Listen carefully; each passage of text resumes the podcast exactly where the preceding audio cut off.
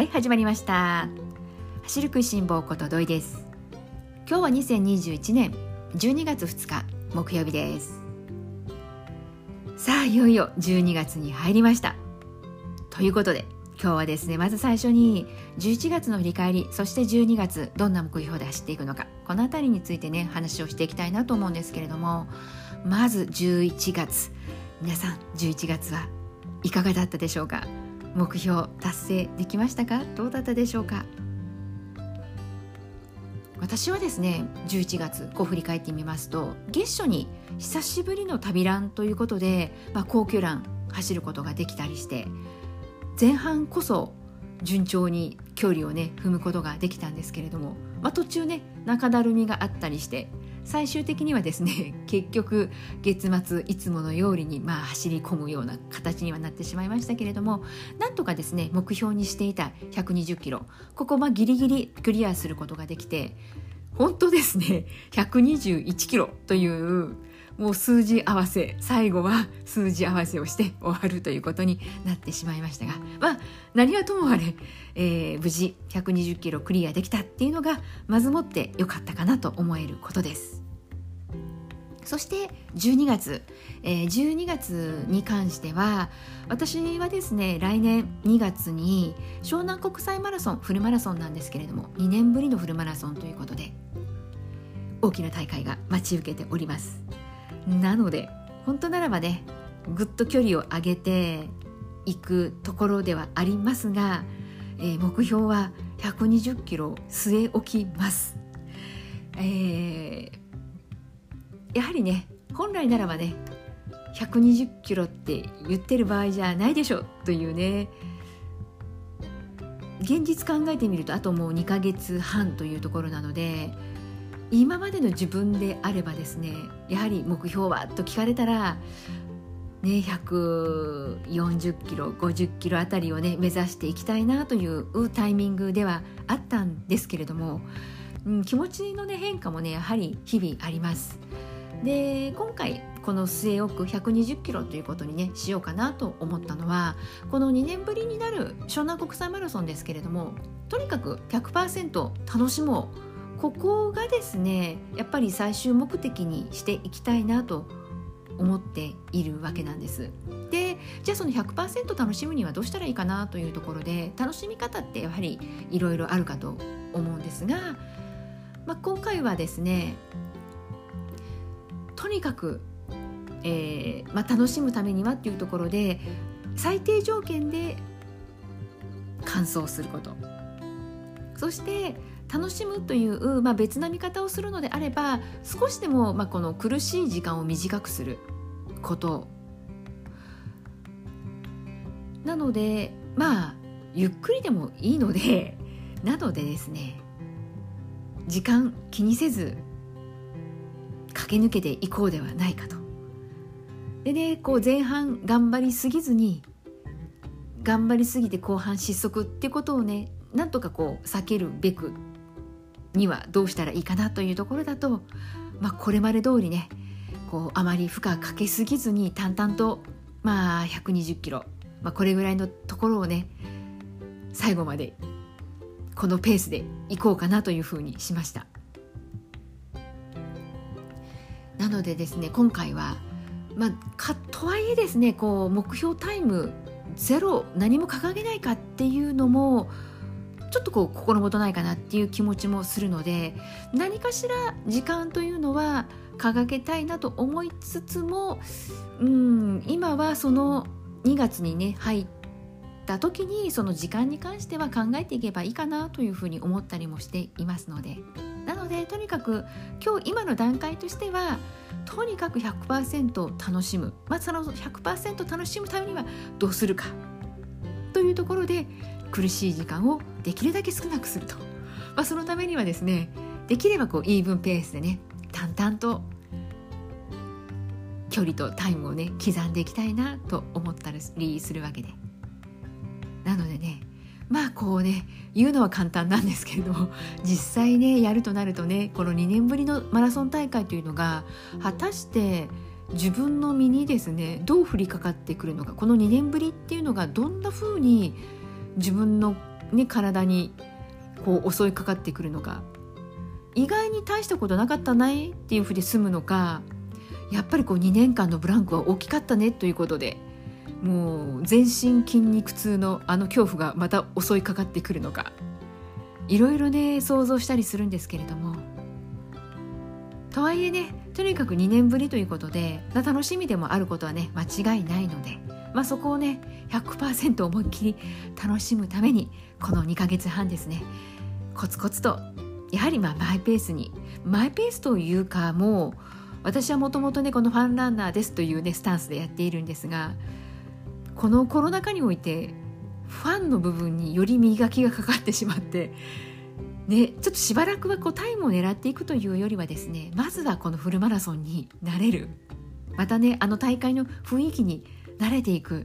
ていうねその辺りからのやり直しかなというふうになんだかこう思ってみたりもするんですが皆さんはいかがでしょうか？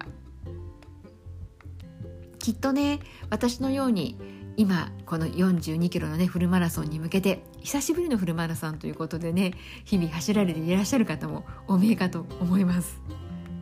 なのでね皆さんが久しぶりのねこのフルマラソンに対してどんな形で今挑戦をしているのかまたねそのあたりの声も聞かせてもらえると嬉しいなと思います。それではですね今日のまあ本題なんですけれども今日はですねえー、ある実業団のチームのですね YouTube のことについて話をしていきたいなと思うんですがそのチームどんなチームかというと三菱重工さんです。三菱重工さんといえばですね、まあ、九州長崎県のね実業団チームということで時々こうこの三菱は、まあ、九州で、まあ、長崎県ということでもうこう本当にこう地元に地元のこの市民ランナー地元のね長距離走られている皆さんのこう身近なとてもこう存在でファンの方も多くてということはねあの耳にすることはあったんですが実際私の中で三菱重工というと持っていたイメージがですね三菱重工イコール井上選手ということで私の中では本当にこう井上大仁選手の存在が大きくて逆にもう三菱の、えー、井上大仁選手以外の選手で誰か名前を挙げてみてって言われるとこう挙げられないぐらい今回もですね選手の名前は知っててもあこの選手も三菱重工だったのでということが立て続けに続くことがあったんです。まあ、そのきっかけとなったのがですね、まあ、最近私が手にしたあまりにも細かすぎる箱根駅伝ガイドということで2022年バージョンが出たんですけれども、まあ、ここにですね今年はあの箱根駅伝のことだけではなくてニューイヤー実業団のことも書かれていて、まあ、いくつかチームの紹介があったんですね、まあ、この座談会という形で選手の方々のこう対談記事がこう載っていたりしたんですけれども、まあ、その中のチームの一つが三菱重工さんだったんです。でその時にあそっかやっぱりこの三菱重工井上選手だけじゃなくっていろんな選手がいて例えばああと思ったのがですね私の中ではあの定方選手選手としては知っていたんですけれども定方選手が例えばこう三菱重工の選手ですよというつながりが自分の頭の中で起きていなくてですね、まあ、そこでまあ今日今回こう改めてね定方、えー、選手は、まあ、三菱だっていうことでこう明確になったわけなんですけれども、まあ、そのきっかけになったのが、まあ、甘駒だったたわけなんですね。であのまあじゃあどこからねさらに YouTube に発展していくかというと実はその「あまこま」あまりにも細かすぎる箱根駅伝ガイドなんですがここの表紙の裏なんですが三菱重工のスポーツチャンネルの広告が載ってたんです。QR コードもついていて実業団のチームとして、まあ、YouTube チャンネル、まあ、持ってるチームもね、あのー、他にもあったりするわけなんですがあまりこう見てみよう見見るぞっていうところまでには私の中でこう至っていない部分もあったりして今回この本の中でたまたまこう記事も読んでいたということもあってで、まあ、こうより選手のことを知ってみたいなという気持ちも芽生えていました。興味もね持てていたしというところで、まあ、せっかく QR もついてるしちょっと見てみようかなどんなんなのかななんていうことで。で、まあ、見てみたらですねこれが思いのほか良かったんです。こうですね。なんとなく私の中ではこう実業団の陸上チームのチャンネルなのでなんかこう練習ばっかやってるところとかなんかこう速くなるにはどうしたらいいかとかなんかどちらかというとこう早く市民ランナーの方々がですねこう早く走るためにはどんな練習方法がいいのかなというようなハウトゥー系かなと思ったら全然違っていて本当にですね私がまず最初に見た動画がこの三菱重工スポーツチャンネルまあスポーツチャンネルというだけのことあってですねえー、三菱さんの、えー、マラソン以外にもですね、まあ、野球とか他のねスポーツチームもあったりするわけなので、えー、他のね競技もアップされているんですけれども、まあ、私はマラソン部だけしか見ていないんですがそのマラソン部の一番新しい動画がですね箱根駅伝のことを話題にされていました。でその動画の中に出てきた4選手が井上大翔選手とその他にも、えー、定方選手とそれから江島亮太選手それから山下選手えー、山下一貴選手この4名の選手の方が出てきていまして、まあ、この内容がですね結構面白かったです。この箱根駅伝のこの4選手の皆さんねあの知られているわけなんですがでどの区を走って、まあ、こんな思い出があるよというような、えー、話をねしてくれているんですけれども全然こう真面目真面目というかですねこうお笑いの方が何だろうこの人を笑わすためにこう楽しくおかしくこう話している内容の楽しさとは違った本当にこの選手一人一人の個性がなんかこううまく出ていたし、えー、っとこう笑わそうと思って面白くしているわけでもなくって単純にこの実際箱根駅伝を走った選手の方がこの走る以外のこの裏話とか、まあ、そういったことをね話してくださっていてその内容が面白くてという話なんです。でまあ、このね箱根駅伝、まあ、前編ということで、えーと、動画がアップされていたので私は後編もめちゃくちゃ楽しみだなと思えるぐらい面白くって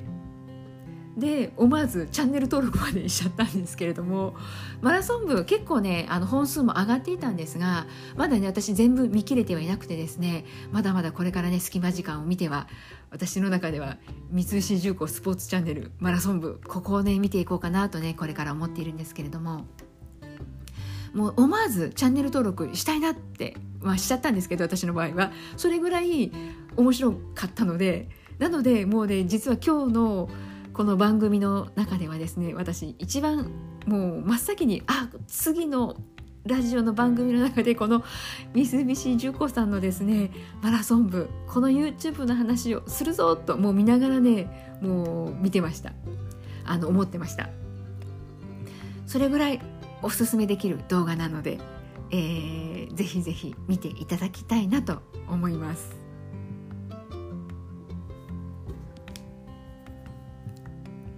やはりこう選手の方最近本当にこう思うんですがなかなかこうスポーツ選手となるとどうしてもこうレースをしている姿まあ、テレビ中継だとか、まあ、YouTube をはじめライブ配信こういったもので紹介される時ってどうしてもこう競技をしているシーンになってしまって本来この選手一人一人の方がに持っているこう個性の部分っていうのがなかなかねこう出てこなくってこう私たちねこう一一般のねこう市民ランナーが見る機会っていうのがないわけなんですけれどももうそういった部分からするとですね本当にこの三菱重工マラソン部の選手一人一人のあのいろいろな動画にこの固定選手だけではなくっていろんな選手がですねこう毎回こう出てきていてなので本当毎回毎回あこの選手もまたちょっと面白そうな選手だなとかこの選手気になるとかいらしてですね。私の中では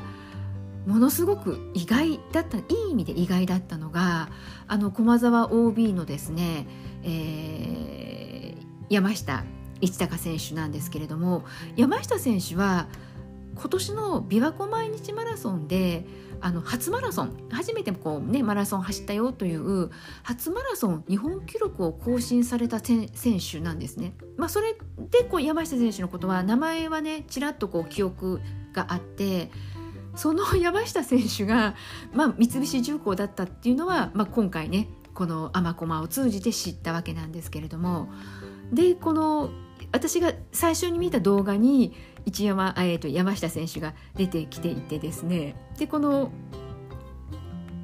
本当にこうですねまだ24歳ということで若い選手なんですけれども本当個性ある選手でこんなにユニークな選手だったんだなというふうにもうこの記録とですねなんだかこの走っていないこうオフの場面のこの山下一貴選手がなかなかですねこう一致しないというかまあねこのギャップもあってすごく楽しい選手だなというふうに思ってですねなので要チェックしていきたい。選手のお一人に私の中ではですねぐぐぐっとこう上がってきました。そしてもうお一人ですねあの定方選手なんですけれども、まあ、定方選手もですねこのチームの中ではもうきっとこうベテランの域になるかと思うんですけれどもうまくこうまとめられていますしそしてそして近いところで、えー、今週の日曜日ですね、えー、福岡国際マラソン招待選手としてねエントリーされています。なのでこの三菱重工マラソン部このね YouTube を見てからの実際、えー、走る姿見ることができるのが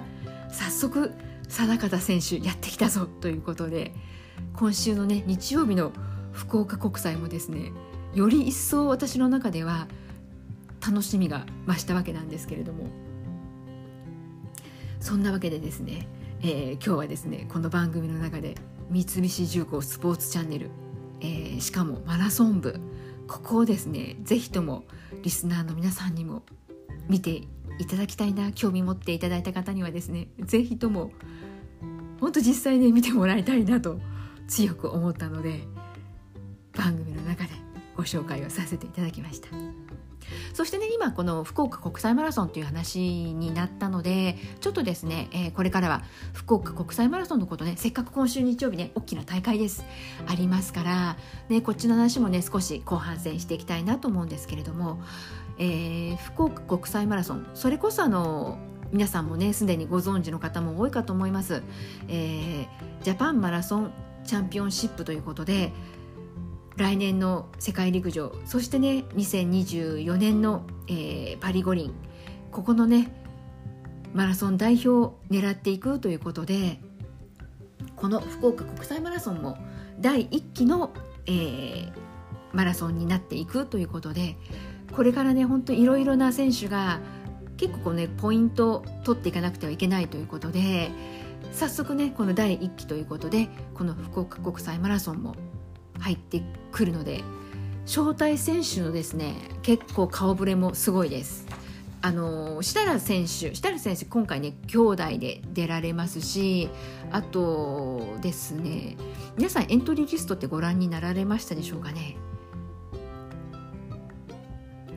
なかなかエントリーリストをご覧になられるとですねまずもって招待選手がですねまあ、今この志田選手の話もしましたけれどもショーター選手として名前が挙がっているのは、えーと、雄太選手の方なんですけれども、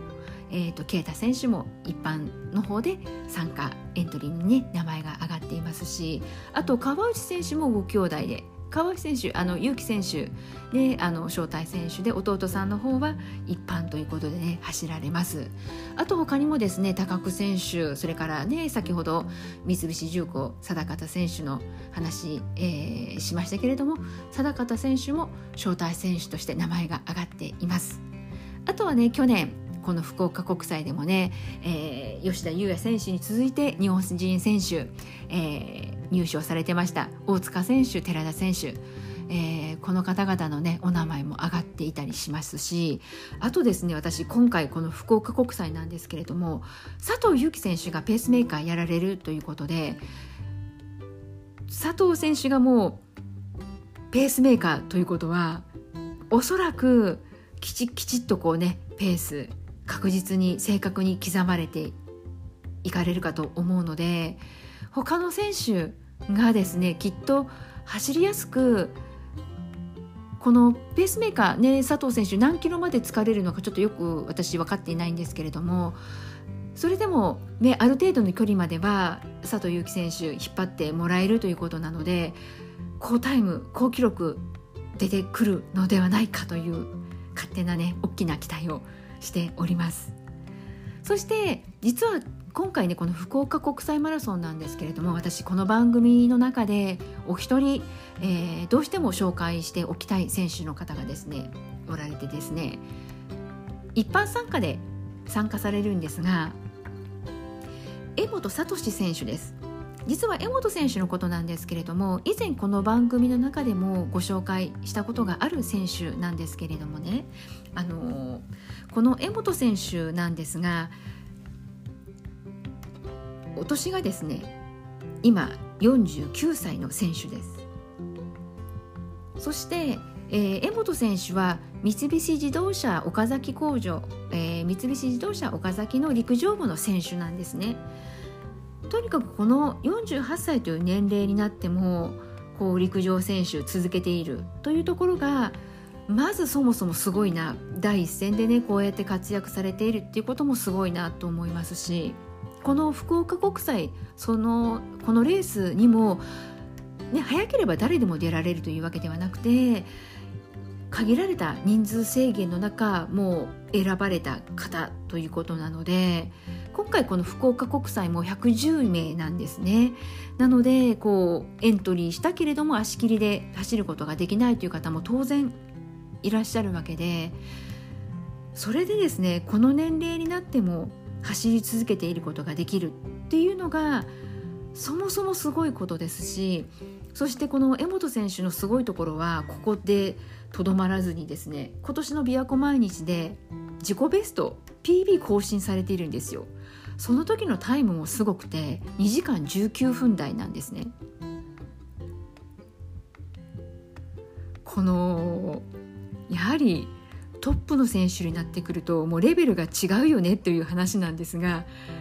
でこう市民ランナーの選手の方で、まあ、この例えば江本選手のようなこのアラフィーと言われるねこう年齢の方で自己ベスト更新しましたという話はねあの聞く機会はねあったりしますけれども何分ですねこうタイムが全く違う次元じゃないですか。なので私の中では江本選手がどこまで走り続けていかれるのかこういったね高いレベルをキープしたままどこまで本当に進むのかそしてね今回どんなタイムをねまた叩き出してくるのかその辺りも期待しているところではあるんですけれどもなのでですね今回この持ちタイムからいくとですね、まあ、他のね招待選手の方そういった選手の方々の持ちタイムというとねやはりもう今2時間6分台7分台こういったすごい記録をね持っていらっしゃる選手が大勢エントリーされているのでこう例えばですけれどもテレビに画面をね通してこうトップ集団の中にこう入り込むっていうのは現実的にはね厳しいのかもしれないんですけれどもただこの福岡国際こういったこの大舞台に48歳の選手が参加できているっていうこの事実。そしてこの江本選手がここに至るまでこの走り続けているもうこの続けているっていうことがとにかく私の中では本当こうリスペクトであの例えばこのペースメーカーの佐藤悠基選手35歳なわけなんですが佐藤悠基選手ですら今すでにもうベテラン選手ということで比較的ねもうこの年齢で言うならばこの上野選手というような、えー、紹介のされ方をされているじゃないですか。そこへもって江本選手は今ねもう49歳ということでずっとこの高いレベルをキープし続けているっていうところがこの時間こういったタイムをこうキープし続けるっていうのが日頃どれほどこうシリアスに頑張っていかなくてはいけないのかっていうのはこうやはりね市民ランナーの端くれである私でも、ね、こう想像してしまうわけですよ。そう思うとね本当に大変だろうなっていうのは思いますしこのただやみくもに練習をすればいいというわけではなくてこの終わった後のこのメンテナンスっていうのも相当こう気をつけて取り組まれているんじゃないのかなというふうに思ったりもしています。なのでねこの同世代っていうこともあって余計でこう応援したくなってしまう選手ということでねそれでね今回久しぶりに江本選手走られるっていうね、えー、ことが分かったのでぜひもうこの番組を聞いてくださっている市民ランナーの皆さんもうこの江本選手のことをね知っていただきたいなと思ったのでご紹介をさせていただきました。本当こう日本の中にはですねいわゆるこのオリンピックを狙っていくようなトップの中のトップという選手大勢いるわけででその後ついてくるのがこのエリートランナーと言われるね選手の皆さんでしてとそういった意味ではこの江本選手は本当こうエリート中のエリートの選手でしかもこう長く続けているっていうところが他の選手の方そう簡単にはね真似できないぞというところでねもう皆さんに応援をしていただけると非常にね嬉しいなと思ってます。なので今週の日曜日福岡国際マラソン招待選手の方ね注目するっていうところはねもう私がね何も言わなくってもきっとこの番組聞いてくださってる皆さんいろいろねこうファンのね選手の方もねいるかと思うので、えー、注目されていくところかと思うんですけれども、まあ、こういったね選手の中に混ざって、えー、エリートランナーの方いろんな選手が走られます。その中でねこういった江本選手のように49歳になっても今なお現役でね、えー、トップの実力をキープしたまま頑張っている選手もいるということをね、えー、どこか頭の片隅に置きながら応援をしていただけると嬉しいなと思います。はい、えー、それではですね今日は三菱重工マラソン部楽しい YouTube こちらをね紹介させていただいてそして今週の日曜日福岡国際マラソンこちらのね話もさせていただきました。久しぶりにテレビ中継されるどうでしょうか、えー、テレビ中継されるこう大きなマラソン大会としては東京オリンピック以来になるかなと思います。またねこれから、えー、この福岡国際マラソンこちらを皮切りにね、えー、じゃんじゃんとマラソンシーズン突入ということでね、えー、また私たち市民ランナーがね楽しめる季節になってきました。またこの番組の中でもいろいろなね選手のこと紹介したりしながら皆さんとね情報を共有していきたいなと思っておりますのでよければねまた皆さんお付き合いください。今日も最後まで聞いてくださって皆さんありがとうございます。それではまた次回元気にお会いしましょうね。ではではまたね